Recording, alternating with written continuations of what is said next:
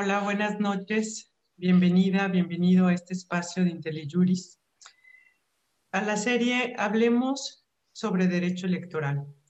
Y bueno, el día de hoy vamos a abordar un tema em, que nosotros consideramos de la mayor trascendencia en este proceso electoral que está en curso. Y es sobre la comunicación política en las campañas electorales. El día de hoy eh, contamos con la presencia de dos grandes especialistas en, en materia de comunicación política y de estrategia electoral. Está con nosotros la doctora Rosa Isabel Montes Mendoza y eh, el licenciado Juan Humberto Vital Vergara.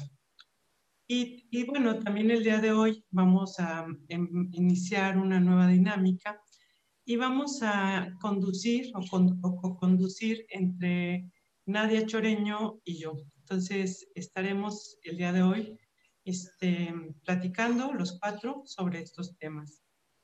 Y bueno, un poquito para contextualizar el, el tema que nos convoca el día de hoy, pues em, la comunicación y la política, pues recordemos que son elementos fundamentales para el desarrollo de los estados, pues es precisamente que la política se ha servido de la comunicación pues para convencer a la ciudadanía de em, que opten por una determinada opción para un determinado modelo económico, político, etcétera, ¿no? Dependiendo de las circunstancias y de la temporalidad del país. Y bueno, em, en este sentido, no solamente importa el mensaje que se comunica, sino también la forma en que se comunica. Y eh, esto eh, cobra especial relevancia durante un proceso electoral, porque los ciudadanos están tratando de recibir las diferentes em, posturas, propuestas em, e inclinarse hacia alguna. Entonces, la forma eh, en que, en que, comunica, en que los políticos comunican lo que quieren hacer o lo que pretenden hacer, pues es especialmente importante porque no digo que eso decide el, voto, pero es un gran elemento en cuanto para decidir el voto, ¿no? ¿Qué me estás diciendo y, qué me estás, y cómo me estás convenciendo? Pues para yo este, eh, decidir hacia dónde inclino mi voto.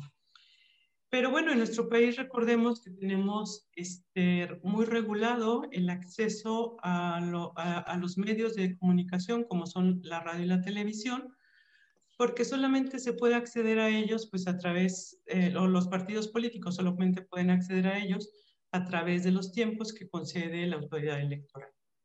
Esto en algún momento pues también fue muy cuestionado por la famosa espotización, ¿no? O sea, solamente escuchas un mensaje de 20 segundos y a través de eso te comunicas.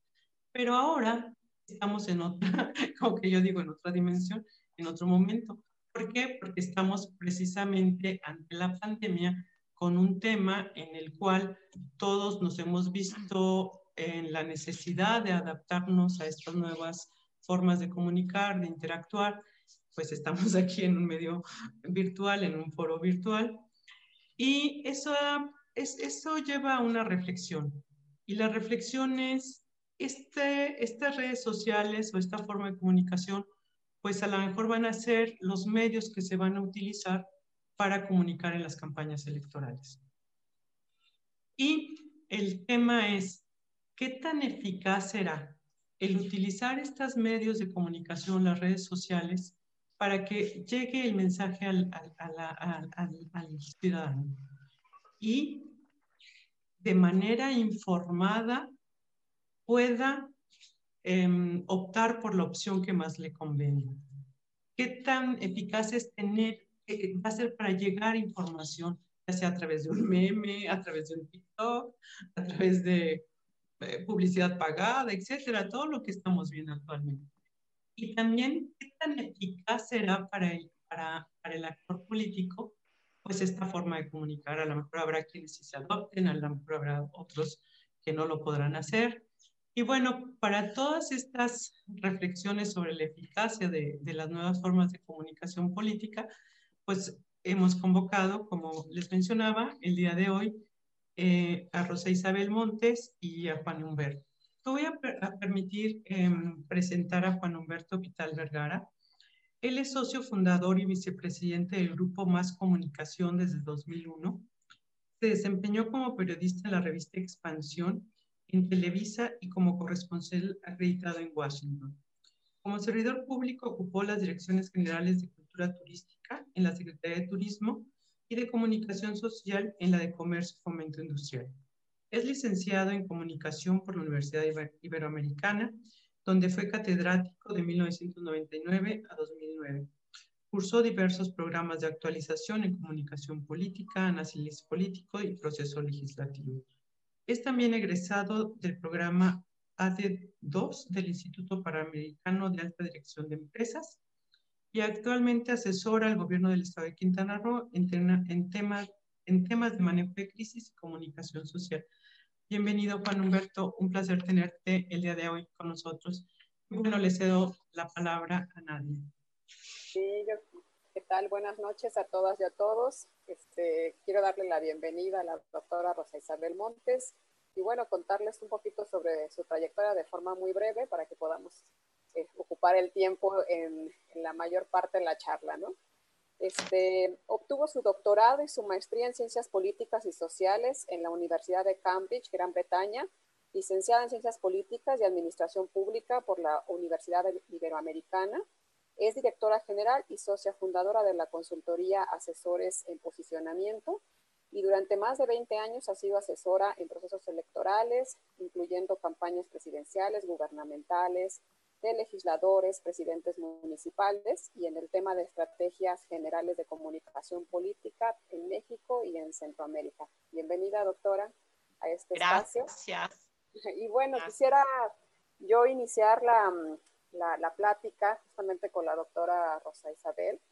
Eh, como estamos aquí en realidad en un mundo de abogados, la mayor, la mayor parte de nosotros somos abogados y probablemente de los que nos estén escuchando el día de hoy también.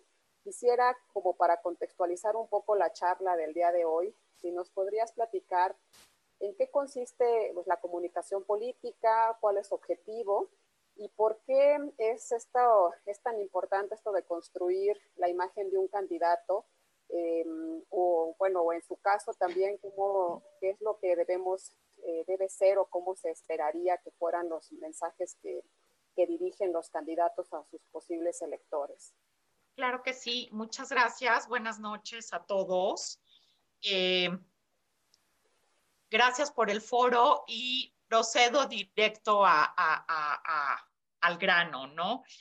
Eh, ¿Qué es la comunicación política? Eh, lo, hemos platicado en distintos momentos es aquel intercambio, les diría yo, de información, de mensajes, de conceptos, de ideas que se da en el mundo de la política.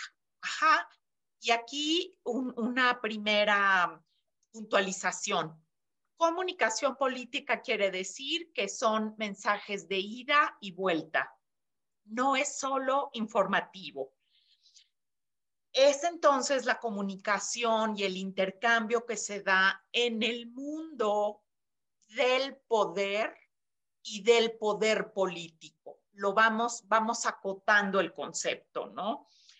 Eh, como tal, ¿quiénes son entonces los principales actores de la comunicación política? Pues yo les diría que en términos generales son los partidos políticos con los que ustedes como abogados se relacionan de alguna manera. Y el otro actor por excelencia de la comunicación política, pues son los gobiernos, ¿no? El gobierno federal, los gobiernos estatales, los gobiernos municipales y por supuesto el poder legislativo y el poder ejecutivo. Me, me, preguntabas, Nadia, ¿cuál es el objetivo de la comunicación política? Pues yo les diría eh, que una estrategia de comunicación política busca dos cosas fundamentalmente. Si eres gobierno, buscas mantener tu aprobación por parte de la ciudadanía. Ese es tu objetivo. Y si eres partido político y estás en campaña, como es el proceso que hoy nos ocupa, pues lo que buscas es generar preferencia entre la gente, o sea, votos.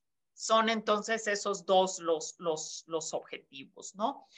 Y, y aquí un poco eh, complementaría eh, la, la respuesta de tu siguiente pregunta, Nadia. ¿Por qué es importante generar imagen tanto de un candidato como de un partido, como de un gobernante?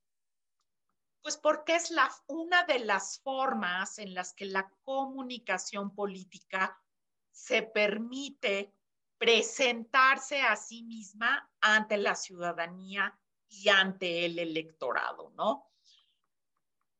Y si hemos dicho, si, si yo afirmo que lo que busca es aprobación si eres gobierno o preferencia si eres candidato partido político, pues entonces, ¿qué características debe tener el mensaje? Pues debe ser focalizado y relevante, no para quien lo dice nada más, sino sobre todo para quien lo escucha creo que, que con eso daría yo una primera eh, respuesta genérica a, a, a, los planteamientos. No sé si algo se me pasó, pero, pero por, ahí, por ahí iría. Muchísimas gracias, Rosa Isabel. Pues efectivamente, este, es de ida y vuelta la comunicación. Pero bueno, eh, Juan Humberto, la, nos queda claro que el impacto la, eh, para que tengas impacto en una audiencia, pues cuentan los contenidos, ¿no? Que, el contenido es importante, como lo acaba de decir ahorita la doctora Rosa Isabel, pero también eh, el medio de comunicación que se, que se utiliza tiene su relevancia. Entonces, la, la, quisiera que nos, nos platicaras un poco cuál es el rol de los medios de comunicación en una campaña y por ello ¿Qué opinas sobre privilegiar el uso de redes sociales sobre los otros medios tradicionales, sobre la radio, sobre la televisión, sobre la prensa? Eh, es decir, que, que, las redes sociales eh, pueden dejar de ser un medio para convertirse en un fin y eso podría a lo mejor ahí tener alguna complejidad a la hora de comunicar. No sé, ¿qué opinas tú? Bueno, yo, yo partiría de, de, de lo siguiente. Eh, el entorno actual en el que estamos desarrollándonos eh, los seres humanos en general, pues es un, es un entorno eh, muy diferente al de hace apenas unos 5 o 10 años. La realidad es que, por ejemplo, en México tenemos un cambio del, del propio ecosistema de los medios de comunicación, de toda esta manera de interactuar que, estaba señalando hace un momento eh, la doctora, y, y, que para todos es, es algo completamente nuevo. En el momento en el que se legisló en torno al uso de la radio y la televisión y de otros, y, y de lo que existía en ese momento, la prensa escrita, eh, la publicidad exterior y demás, ahora 1997, entiendo que fue fue lo último, pues estamos ya algunos años después, perdón, 2007, y estamos eh, eh, 13, 13 años después en un entorno completamente distinto. La realidad ahorita, simple, simple y sencillamente, es la siguiente. En, en el país tenemos alrededor de 52, 54 canales de televisión abierta en todo el país, que hace apenas este, siete años eh, pues, casi el 6 de cada 10 personas los veían todos los días. Ahorita ya es la mitad, nada más 5 consumen televisión. Hay un universo de canales de televisión de paga, de televisión restringida, que llegan o por cable o por satélite, que pues, suman más de 120, 1500 estaciones de radio, más de 1500 estaciones de radio, una medio centenar de, de, de periódicos, eh, 150, más de 150 revistas, eh, más las, las, salas de cine. En fin, hay una gran posibilidad de, de, puntos de contacto de comunicación. Esto simplemente sin considerar lo que está a partir de las plataformas digitales, del Internet y las redes sociales, que ahí estamos hablando de millones de puntos de contacto. La realidad es que mientras la televisión está disminuyendo, mientras eh, las estaciones de radio se mantienen estables en sus audiencias, las salas de cine igual, pero son realmente marginales frente a este gran universo y un declive contundente de todo lo que tiene que ver con lo escrito, prensa y revistas. Este, en primer lugar, pues estamos viendo que hay un, una realidad que no estaba contemplada cuando se empezó a legislar esto y que los mismos actores políticos están empezando a tratar de, a tratar de entender para ver cómo, cómo acercarse a ello.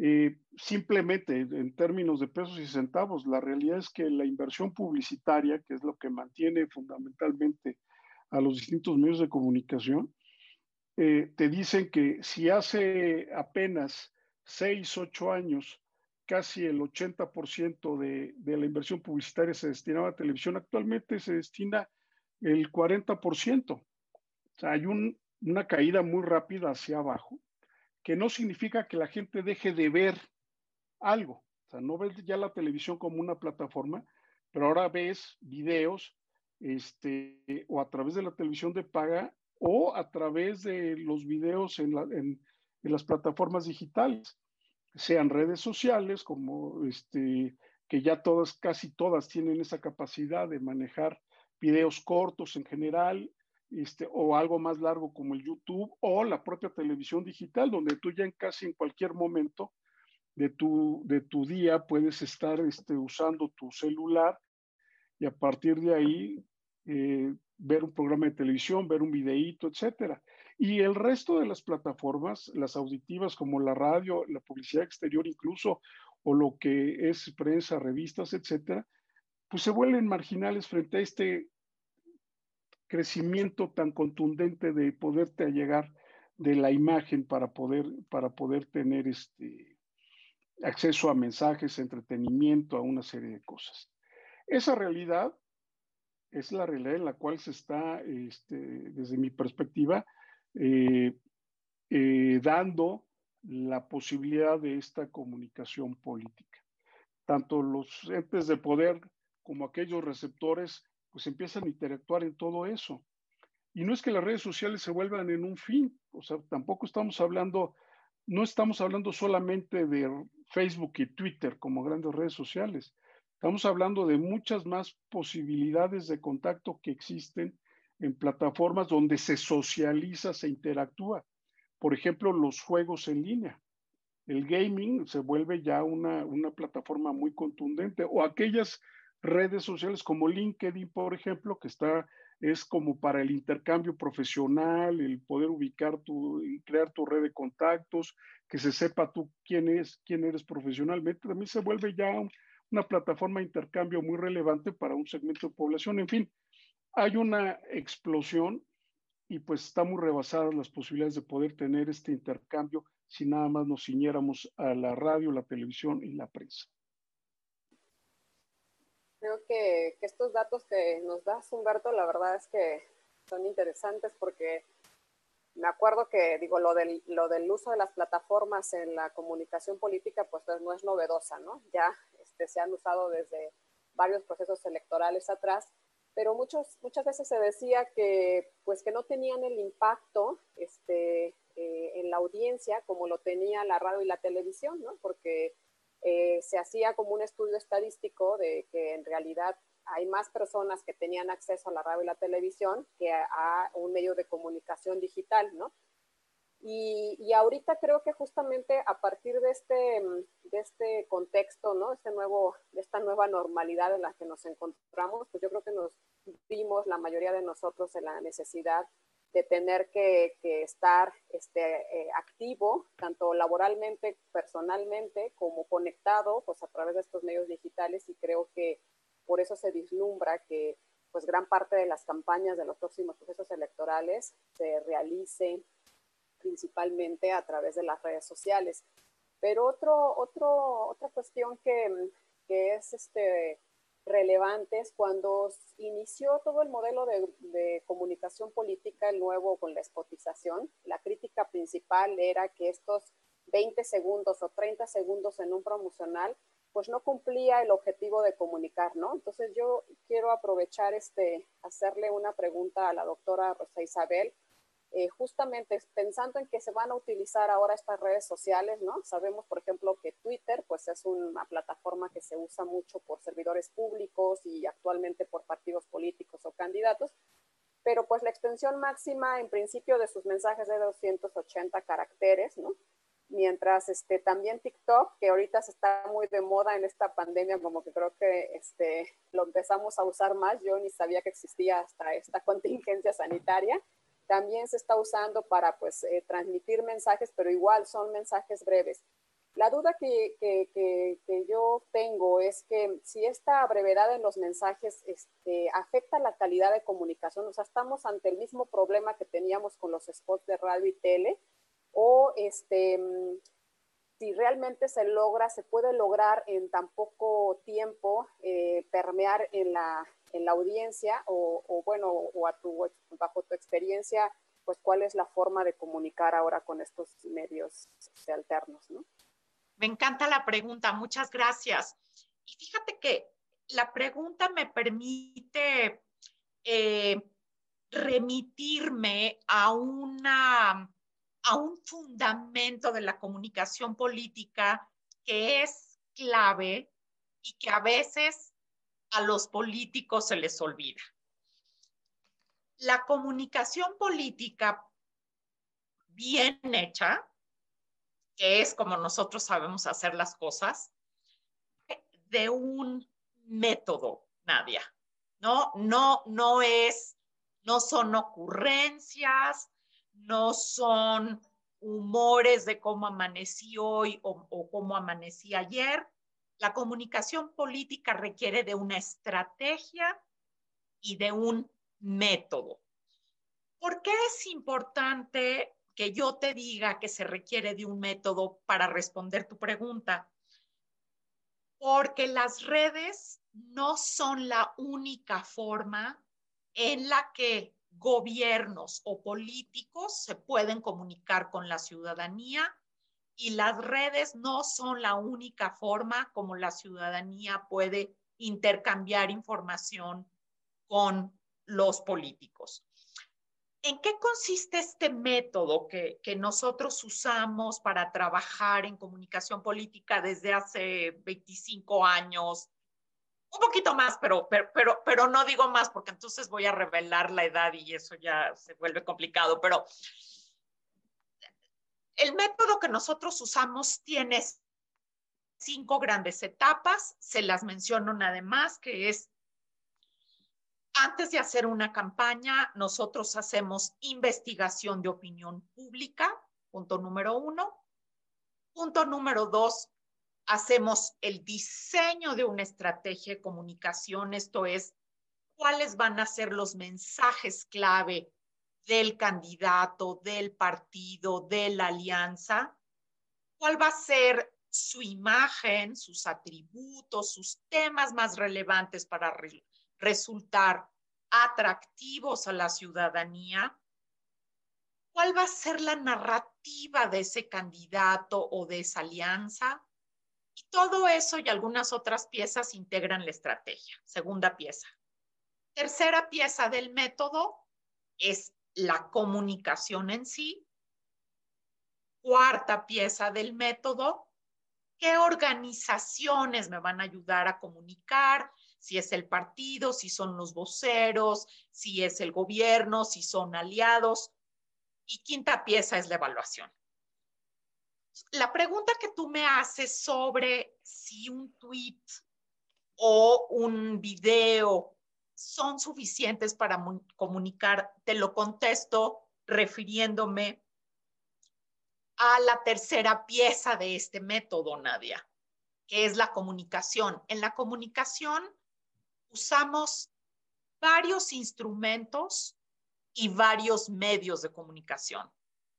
Radio, tele, internet, agenda del candidato, todas las redes sociales, más toda la publicidad fija a la que estamos acostumbrados, como espectaculares, pancartas, pero también utilizamos todos los equipos de tierra de los candidatos, que con todo y pandemia se pueden usar. Entonces, cuando un candidato manda un tweet, no es lo único que comunica a la ciudadanía. Junto con el tweet, en la estrategia, nosotros diseñamos que se va a la mejor a ir a un noticiero de radio, a lo mejor se va a dar un discurso en una pequeña reunión, a lo mejor se van a dar algunas entrevistas, o sea, el tweet o el video o lo que mandes en TikTok va acompañado, arropado con una serie de elementos adicionales que usan otros medios y otros instrumentos de comunicación. Y eso es lo que constituye una estrategia, Nadia. Y aquí aprovecho para, para de una vez hacer una pequeña precisión.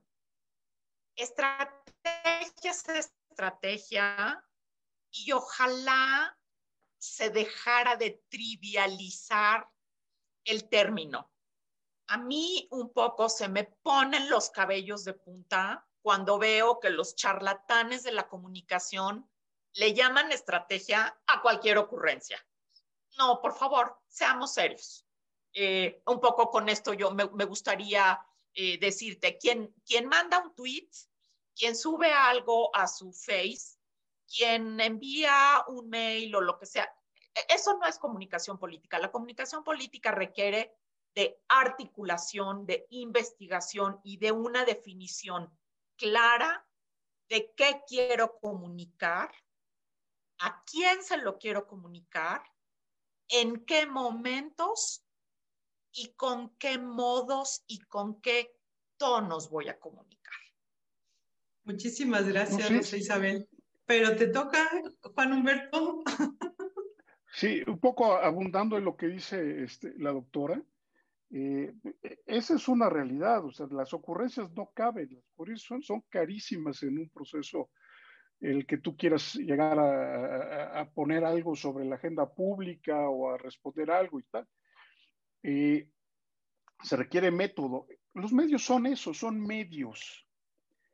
Y lo que hay que tomar en cuenta es que a esta proliferación que comentábamos hace un momento, cada uno tiene su propio lenguaje, su propia manera de poder este, ser, ser utilizado, por llamarlo de esa forma. También cada uno de ellos tiene su propia audiencia. Lo que han cambiado también son las audiencias. Tú no le puedes pedir ahora usar este, el canal de las estrellas para que este, tu, mi sobrino de 18 años que va a votar por primera vez se entere de algo, necesariamente. O a lo mejor en la forma en que lo planteas en la televisión, pues no necesariamente va a hacerle, hacerle cercano y le va a provocar algo. Aceptación, rechazo, este, lo pone a pensar, o, etcétera. Entonces, lo que tenemos es una amplia variedad de posibilidades para poder llegar a también esa gran diversidad de públicos en los cuales ya nos encontramos y que se utilizan las cosas de distinta manera. Una realidad eh, en sus casas, o por lo menos yo, yo así lo percibo o así lo practico. Puedo estar viendo el fútbol, un programa en vivo, pero estoy junto con mi celular con mi tableta interactuando con otros, hablando sobre eso o viendo otra cosa. Fenómenos como esos, este, pues ya son parte de nuestra vida cotidiana, sobre todo en nuestros entornos urbanos. Entonces, pues eh, eh, como muy bien dice la doctora, no se trata de ocurrencias, sino se trata de, ver eh, el conjunto y sobre eso incidir. A ver, aprovechando tu reflexión, Juan Humberto, em, pongámonos serios, dice la doctora Rosa Isabel. Em, en el proceso pasado hubo un, un, spot que es el más recordado, un spot en televisión que fue el más recordado, en el que aparecía un, un niño Yahweh tocando la guitarra. Y bueno, no tenía ningún otro mensaje y al final venía la identificación del partido político. Ese, ese spot, em, si tú, yo no me acuerdo qué mensaje traía, ni, ni, ni, ni tengo idea de qué es lo que me querían comunicar, pero lo recordamos. Entonces, cuando ustedes hablan esto de, estrategia, de que son diferentes em, em, eh, productos y, piezas que se colocan en diferentes medios, para que una campaña sea exitosa y, recuerde la gente el, el, video, el spot, el, eh, no sé, el eslogan, ¿qué es lo que se requiere? Bueno, este, este spot lo que buscaba era lo que tú recordaste, posicionar un partido político. No iba nada más que a eso. Entonces, Movimiento Ciudadano, Movimiento Naranja, pues en ese momento era lo que tenías en la cabeza y ese era el objetivo. Yo creo que en ese sentido lo, lo, lo, este, lo alcanzó. Y no solamente fue la televisión, en la televisión es llamativo y sigue siendo, como comentaba hace un momento, pues sí, el 60% de la gente vemos televisión. Sin embargo, tenía su referente en la radio y de oías la tonadita, la cancioncita y demás. Entonces, ¿a qué voy? A que se van complementando y reforzando los distintos medios. Y ahora tenemos más amplitud para poder hacer ese, ese, ese reforzamiento. Entonces, creo, a tu, a tu pregunta, este, pues se buscaba el, reforzar el, partido. Yo creo que se logró. No recuerdo cómo quedó en ese proceso electoral Movimiento Ciudadano, pero pues ahí están, tienen sus, senadores, tienen sus diputados, están este, en algunas localidades, este, en Jalisco pues ya tienen un gobernador y tienen una estructura política relevante. Yo creo que en ese sentido eh, fue exitoso se necesita, ¿qué se necesita para poder ser exitoso ahora en este entorno? Yo creo que ahorita ese, ese, ese spot ya no sería tan contundente. Tendría que, que irse eh, deshilando por distintas, aprovechando las distintas otras opciones que, que existen. No sé si eso eh, responde a la pregunta. Sí, sí, claro. Nadia. Sí, este, yo más bien también quería retomar la idea de, mm, de, esto que hablábamos hace un rato, ¿no? De que la forma de comunicar, este, pues es integral, ¿no? Este, por lo que entiendo, eh, es más bien los medios de comunicación son como apoyos para, para transmitir el mensaje y quita un poco la falacia entonces que teníamos eh, de los procesos electorales. Todo el mundo decimos, los que los procesos electorales este, en, este, en, esta, en especial en este año que estamos con la contingencia sanitaria ¿no? y con la, el confinamiento van a ser únicamente por redes sociales, ¿no? Por eso era como la preocupación también de, de saber si eran medios e-, eficaces para comunicar. Pero por otro, otro lado, este, también hemos dicho que eh, las redes han servido para hacer un medio como de interacción directa, ¿no? Algo que a lo mejor los ciudadanos no teníamos antes con los servidores públicos, ¿no? Que era esta forma como de poder llegar a ellos este, a través de un medio de comunicación directo. Y en razón a la comunicación que, ha, que han desplegado ahorita los servidores públicos, quisiera preguntarle a la doctora, ¿no? Este, ya ven que desde que inició la administración del gobierno federal, pues el presidente de la República ha optado por eh, utilizar las conferencias de prensa, este, eh, que las conocemos nosotros coloquialmente como las mañaneras, para posicionar temas que, ellos, que él considera relevantes sobre su gobierno. Este ejercicio, digo, lo hemos analizado nosotros ya en otros foros a partir de otros ángulos, ¿no? Este, nosotros como abogados, pues hemos estado valorando eh, el tema relacionado con alguna posible inflación o no, pero desde su experiencia, este, en el marketing político, político es posible que este tipo de, de comunicación es, es relevante, es, es una forma eficaz de comunicar y en ese caso, pues sí, podría ser a lo mejor eh, replicado por algunos otros eh, gobiernos o gobernantes en, en, nuestro país. Sí, gracias, Nadia. Bueno, eh, lo que se conoce ahora como las mañaneras, déjenme eh, entrecomillarlo, es un producto específico de comunicación que se transmite a través de distintos medios de comunicación. Otra vez, todo esto entra dentro de la fase 3 del método que yo les describía. Y además las mañaneras son replicadas de distintas formas a través de la organización de la comunicación política del gobierno federal. La organización es la fase 4 del método que yo les explicaba. Entonces, no podemos entender las mañaneras como un elemento único y aislado en la comunicación del gobierno federal. Eso es una tontería. Hay además spots, hay muchísimos voceros, además del presidente. Hay un partido político, Morena, y el Partido del Trabajo y el Partido Verde en algunas, este, en algunas localidades en donde hay alianza, que reproducen de distintas formas la narrativa y la imagen objetivo que en este caso el presidente de la República eh, representa en su imagen y en su discurso, ¿no? Entonces, las mañaneras son un púlpito, pero ahí no hay intercambio con la ciudadanía, no nos confundamos ni nos dejemos engañar por eso.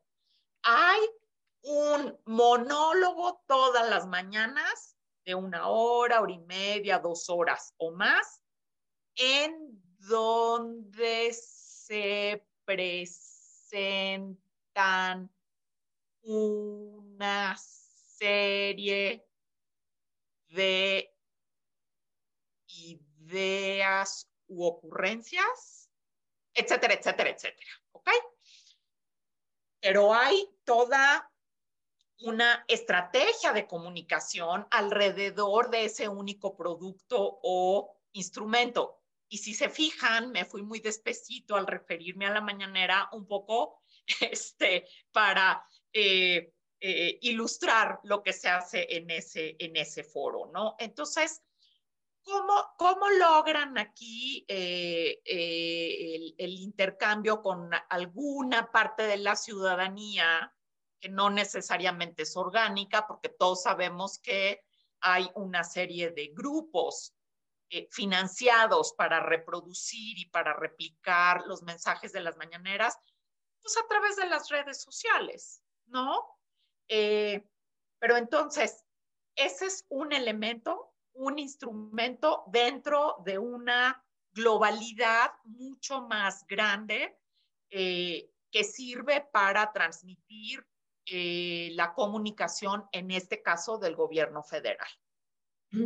Bueno, en efecto, Rosy, esto es todo un instrumento de, de, de, comunicación, o sea, la parte visible que tenemos, pues obviamente son las famosas mañaneras, ¿no? Pero como tú dices, hay toda una estrategia atrás. Pero Juan Humberto, tú querías platicar algo, querías este, apuntar algo.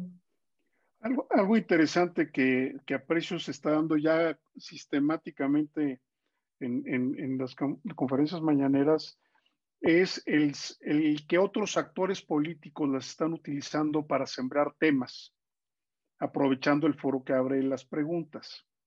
Y entonces, en ese espacio, pues empieza a dar también un intercambio eh, secundario, quizá lo llamaría así, pero muy focalizado para distintos intereses puntuales. Eh, Ahí en, las mañaneras se siembran las preguntas, tienen un costo para los que están ahí, este, se ha vuelto una fuente de ingresos para los que están sentados y hacen las preguntas.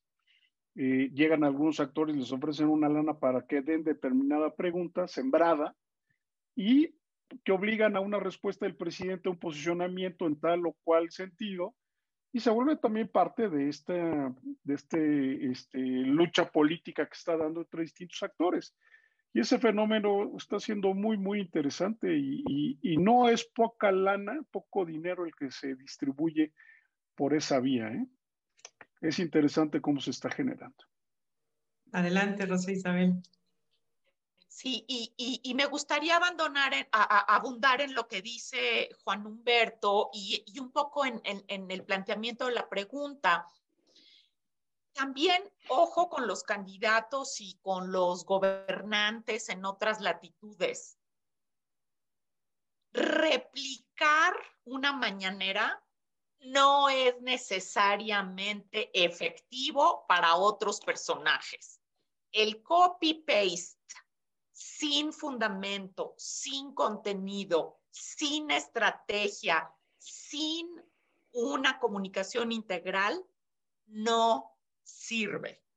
Entonces, es, es, efectivo el instrumento en el conjunto de una serie de herramientas, de medios y con una estrategia detrás y con una narrativa detrás, una narrativa que es empática con segmentos poblacionales.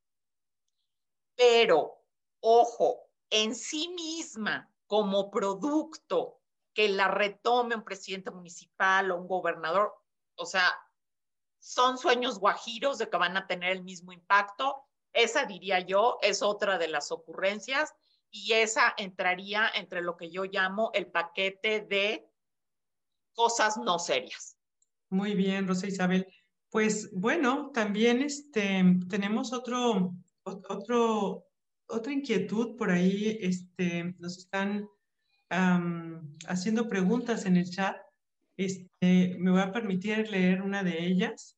Este, Juan Humberto, para ver si nos dice lo siguiente. Em, la saturación de anuncios en redes sociales referidos a campañas electorales, ¿es a su consideración una buena estrategia de comunicación? Y bueno, también nos preguntan, ¿la participación de influencer en campañas electorales es un factor importante en la decisión de los electores? O sea, lo que, la, pregunta es, oye, hay tantos anuncios que a lo mejor la gente se va a confundir. Y bueno, pues ahora aparecen los famosos y los influencers y eso. O sea, esos métodos son, son este, eh, dice aquí, son una buena estrategia de comunicación. Considero que eh, los anuncios como tales o spots comerciales utilizando las redes sociales no tienen ningún efecto porque no son la plataforma adecuada para hacer esos mensajes. Cada, cada plataforma, por eso hablo de plataformas, no tanto de medios, cada plataforma tiene su lenguaje y cada plataforma tiene sus capacidades y sus posibilidades.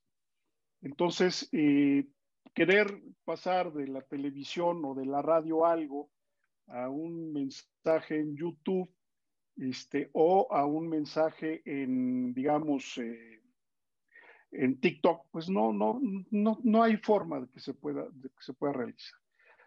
Son cuestiones, son, son plataformas que tienen dimensiones muy distintas y, por lo tanto no se pueden replicar. Eh, ahí es donde cabe eh, la posibilidad de los influencers.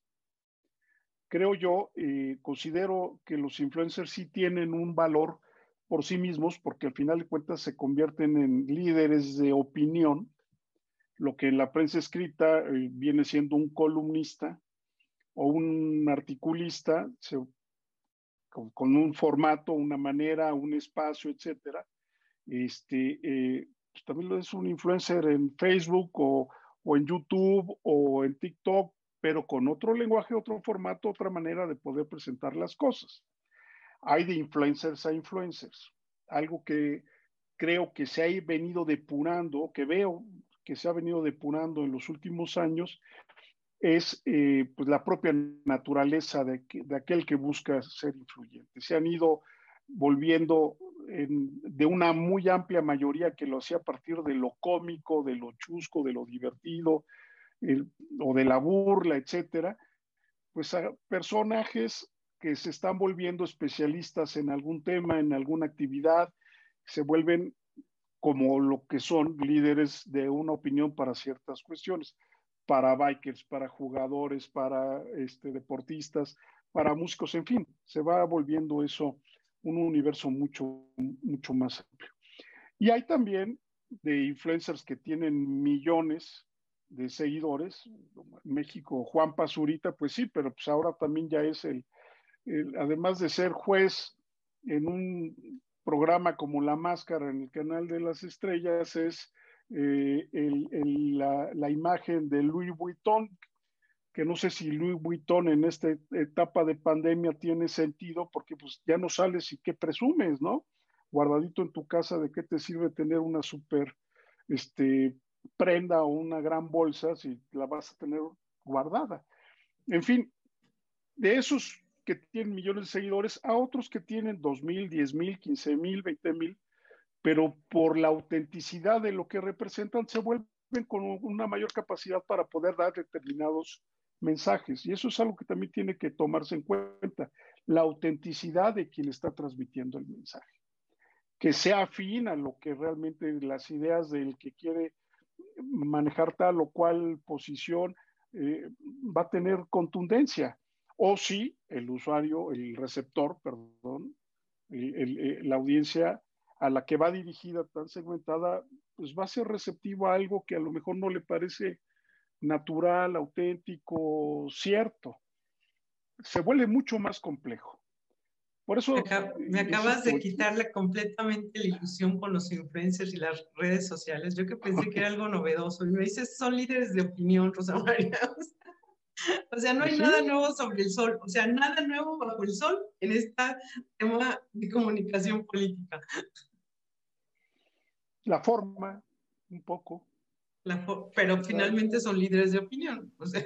Sí, o bueno, el púlpito de todos los días es como ir a misa de siete, ¿no? En muchos lados, cuando iba con mi tía Lolita a la iglesia a las siete de la mañana, pues era la, el sermón, pues ahora es otro, de otro tipo, ¿no?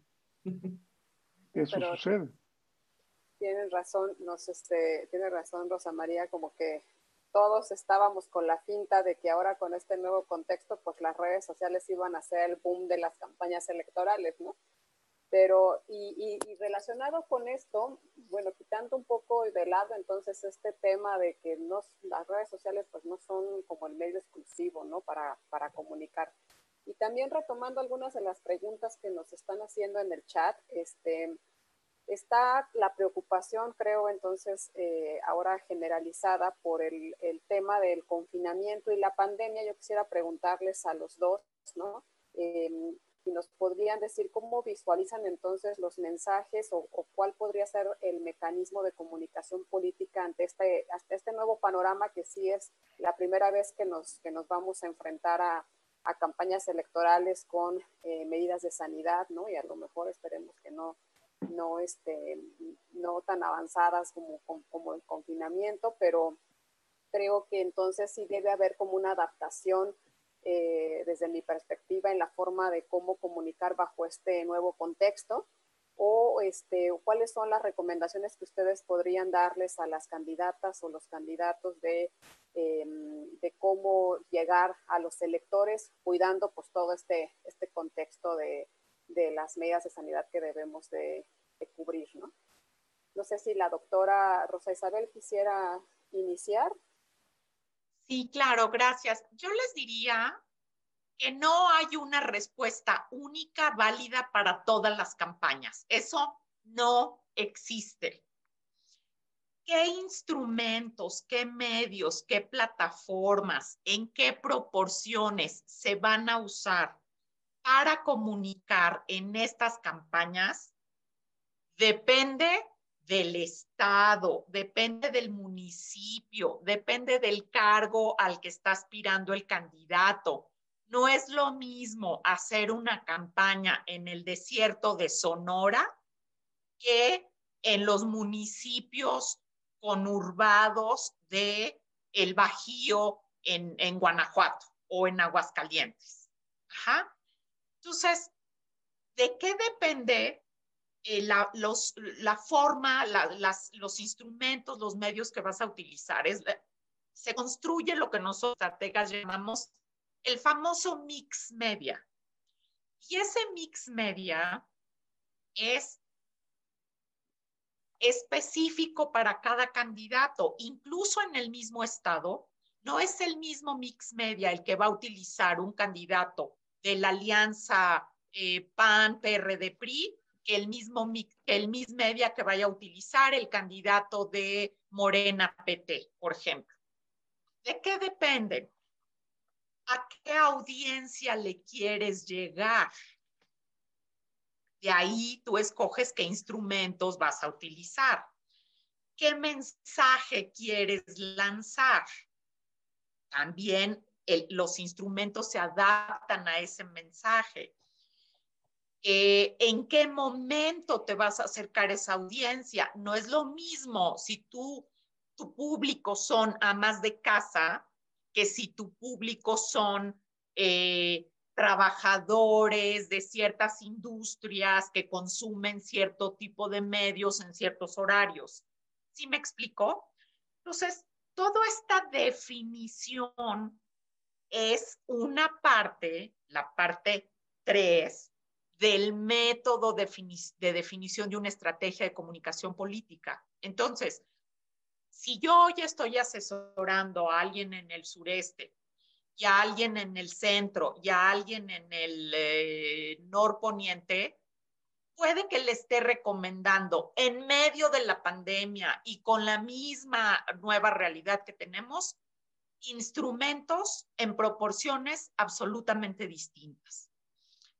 Otra cosa que también es importante, por eso hacemos investigación de opinión pública, que es el punto número uno del método que yo les describí hace rato para saber qué le gusta consumir a las personas de ese distrito o de ese estado. ¿Cómo les voy a llegar? ¿En qué horarios consumen? ¿Qué tipo de redes? O sea, espejitos, espejitos, cuando llega un publicista y les dice, yo tengo la receta mágica, no importa si tú vives en Aguascalientes o en Colima, en Nayarit. Señores candidatos, no se dejen engañar. Cada estrategia es única y amerita de investigación, diseño estratégico, comunicación y organización específicos para su distrito y para su eh, entidad o para su municipio, ¿no? Entonces, por ahí creo que, que, que, va la respuesta. Pues sí, creo que este... Gracias, sí. Adelante, Humberto. Es muy, es muy contundente la doctora y, coincido plenamente en, lo que está señalando. Yo insistiría que en el, aterrizando en el componente de, los medios de comunicación utilizar, pues sí, tal cual, es, depende mucho del contexto. En primer lugar, tu público objetivo, ¿no? ¿A quién le quieres llegar? ¿Dónde está tu, tu necesidad qué, qué, qué espacio es el que quieres ocupar, este, la mente de qué grupos es el que quieres, sobre el que quieres este, que reciban tu mensaje. Entonces, con base en eso, se tienen que tomar las decisiones para poder, para poder avanzar. De otra manera, eh, es oneroso, es un desperdicio y, pues no vas a llegar a lo que buscas. Entonces, eso sucede mucho de alguna manera con los medios tradicionales, por llamar de alguna manera, sobre todo la, prensa escrita, cuando para, para después de un resultado electoral dicen, qué sorpresa, no lo teníamos previsto que hubiera podido tener tal eh, triunfo, tal candidato, tal partido, etcétera.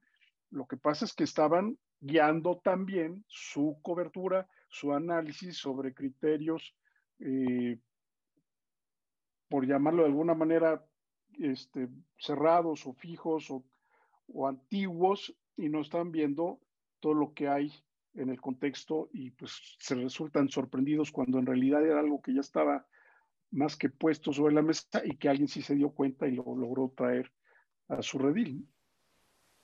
Bueno, pues... Ah, ah, es la pregunta de los famosos, ¿no? Sí.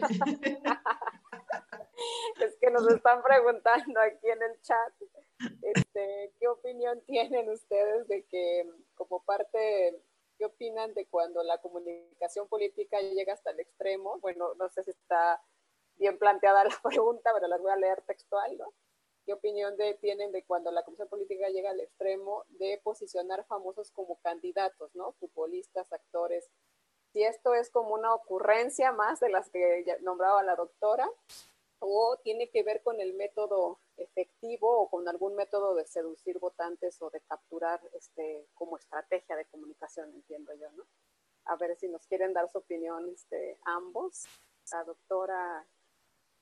Eh, Sobre los famosos que se vuelven candidatos y luego los gobernantes, que le pregunten a los morelenses cómo les va con Cuau. Sí, Humberto es tal cual. O sea, el, objetivo no es, no es este, no es más que pues, lograr una posición y tener a quien manipular para poder avanzar. Pues alguien o algunos han resultado beneficiados de tener a un personaje como a que yo admiro como futbolista, porque yo le voy a la América, pero como persona, pues es un golpeador de mujeres y como gobernante, pues está dejando claro que, que fue muy bien utilizado. Lo siento, esta plataforma es del, es del León. Le vamos al León. bueno, sí, casi todos. Bueno, yo nací en León, entonces también comparto la alegría. Perdón, Juan Humberto. Bueno, hay otra pregunta que es muy interesante aquí en el chat, que nos dicen, ¿cómo puede diferenciarse una o un candidato de sus opositores en esta elección, la más grande en cuanto al número de cargos se discute. O sea, ¿cómo va a lograr esa individualidad cuando va a haber una, pues un montón de, de difusión? ¿Cómo va a lograr ese candidato diferenciarse de los demás? ¿Quién quiere? La doctora es la... ¿Empiezo? indicada. Pues yo les diría que, ¿cómo se va a diferenciar un candidato hoy eh, en esta elección del resto? Pues igual que en otras campañas, igual que en otros momentos, sabiendo cuáles son sus fortalezas y sus debilidades como candidato ante la opinión pública. ¿Qué necesitamos para eso? Hacer investigación de opinión pública. La etapa número uno que les mencioné en el método. ¿Cómo más se va a diferenciar? Identificando cuáles rasgos, cuáles elementos, cuáles atributos, cuáles logros de su trayectoria como personaje son relevantes y empáticos para las audiencias a las que quiere llegar, ¿no? ¿Qué de mi trayectoria, qué de mi carrera, qué de mis logros es eh, un elemento valioso para ciertos electores? Eso va conformando la imagen objetivo de un candidato. ¿Qué otra cosa? Eh, ¿Qué cosas tengo yo que no tengan los de los otros partidos o alianzas. Y eso se llama contraste positivo. También, señores, no se espanten, no se asusten, no viene el coco. No todos son campañas negativas. En la comunicación política se usa el contraste positivo, que es justamente para ver qué cosas de interés, temáticas y de cualidades son relevantes para la opinión pública en función del resto de los candidatos. Entonces, esto nos remite de nuevo para volver a la seriedad a que hay que hacer investigación de opinión pública, a que no hay que trabajar con ocurrencias, a que no hay que cortarle fuerza, a fuerza el pelo a los candidatos para que se vean guapos o no hay que dejarles el copete para que se parezcan a Peña Nieto en su momento, este, o no, hay que hacer que hablen despacito. O sea, no. Cada persona tiene su propia historia, sus propios logros que pueden o no ser relevantes para la gente. Con toda esa información es que los estrategas construimos el, el posicionamiento de un candidato que luego se va comunicando por etapas a lo largo de la, de la campaña. Entonces, pues yo les contestaría lo, lo mismo. Este, no son ciencias ocultas, es hacer un trabajo profesional con las herramientas con las que se cuentan Y claro que se puede lograr la diferenciación, además, haciendo lo que decía Juan Humberto hace rato, invirtiendo el recurso en los medios, instrumentos y plataformas que van a dirigirse a los públicos objetivos relevantes, no tirar el dinero a la basura, ¿no? Yo quería este, aprovechar ya los dos, tres minutitos que, que nos quedan en el foro, porque hay otra pregunta aquí que pusieron que se me hace a mí muy interesante, que es, a ver si Humberto así de manera muy general nos puedes dar tu, tu opinión sobre, sobre la pues ya ves que se acaba de presentar de forma reciente la iniciativa por parte de, del senador eh, Monreal em, para regular las redes sociales. A nosotros como abogados como que nos espanta ¿no? esa, esa situación, pero ustedes desde su perspectiva, ¿es viable? O sea, ¿realmente es fructífera? ¿Es necesaria la regulación de, de estos medios de comunicación? Yo, yo en lo personal creo sin conocer a fondo la, iniciativa. Eh, en lo personal creo que se está considerando por redes sociales únicamente a Facebook y Twitter, quizá un poquito a TikTok, pero no se está este, considerando el gran universo de plataformas digitales a través de los cuales se puede distribuir mensajes. Uno. Dos, hay que ir a la experiencia que tiene eh, la Unión Europea, sobre todo en todo lo que está alrededor de la, regulación de las plataformas digitales. Y es un universo amplio y con una potencialidad que estamos vislumbrando todavía y que va a ser mucho más amplia y sí tenemos que pensar que pensar, que pensar hacia adelante. Eh, pues requiere mucha reflexión, requiere eh, hacer acopio de, de, información, ver la investigación que hay sobre los efectos y demás, y no irnos con la finta de una o dos plataformas nada más. Esto es mucho más complejo que lo que se está poniendo y pues creo que le resultó al senador Monreal el poder colocarse una semana, semana y media en los titulares y ya la, echó para atrás, como hace un mes le tocó la del Banco de México, que también ya se echó para abajo, y bueno, pues también hay que ver que es parte de su juego, ¿no? Claro, pues estamos ya eh, en la, cerrando la, verdad es que em, las reflexiones que nos han compartido em, son muy importantes. Em, creo que nos han dado a los abogados luz sobre lo que es la comunicación política y sobre todo un tema importante, la seriedad y la estrategia que está atrás para posicionar un mensaje, ¿no? Eh, y creo que nos quedamos con esa reflexión tan importante de que no son ocurrencias, que finalmente hay todo un trabajo profesional atrás y que para ello pues se requiere gente como ustedes especialistas. Y bueno, pues no me resta más que agradecerles el, el que hayan estado aquí con, nosotros, el compartir con nosotros sus, sus, reflexiones. Y bueno, a todos nuestros, nuestros eh, participantes, pues hay varias preguntas que se nos quedan siempre en el chat. Desafortunadamente, pues no las podemos atender todas, pero les agradecemos que nos sigan em, de manera eh, puntual todos los, este, los jueves a estas horas.